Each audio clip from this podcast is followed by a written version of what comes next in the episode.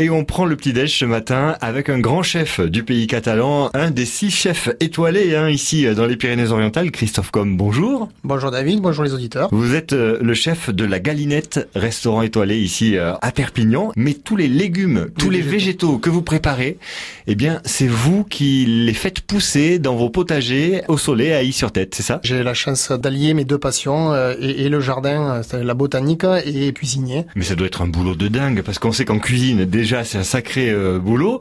Quand en plus on fait euh, pousser euh, tous ces légumes, tous ces végétaux. Alors c'est un boulot de dingue, mais c'est aussi ma soupape de sécurité.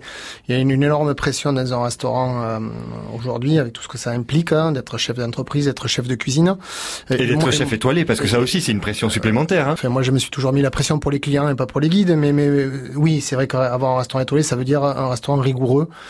Moi j'ai besoin un petit peu d'évacuer en allant ben, mettre les mains dans la terre. Ils sont pas nombreux, les chefs qui cuisinent leurs propres végétaux. Il y a un courant actuel euh, en, France, les chefs qui ont leur potager, mais ils ont aussi des jardiniers. Et la grosse différence euh, avec euh, ma, façon de faire, c'est que moi, j'ai pas de jardinier.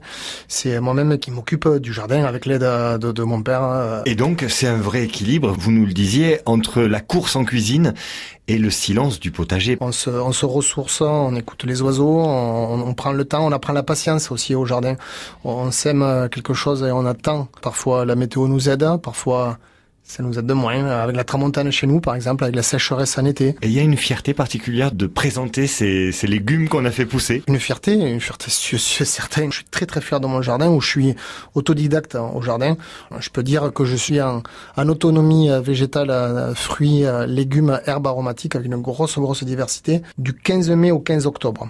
Mhm. Euh, L'hiver, là je dois m'aider de producteurs locaux. Les artichauts par exemple viennent de la Salanca où, où il y a une meilleure terroir que mon jardin.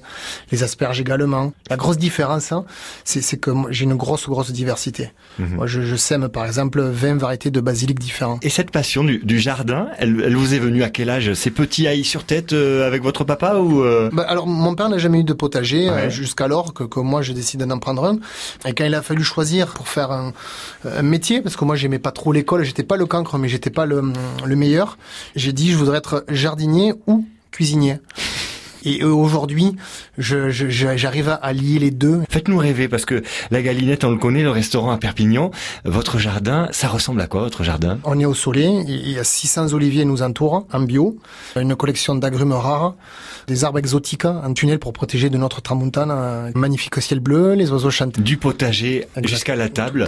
Ça veut dire que vous, c'est vraiment euh, une cuisine de saison. En ah, bah, plein hiver, vous servez jamais des tomates. Exactement. je sers jamais de tomates en hiver et, et euh, je peux pas tricher. La, saison, ça devrait être la, base de la cuisine euh, d'aujourd'hui. De saison et, du local. C'est du local, évidemment. Christophe Com, le chef de la Galinette. Et merci beaucoup d'être passé par France Bleu Merci David, merci, c'est un grand plaisir.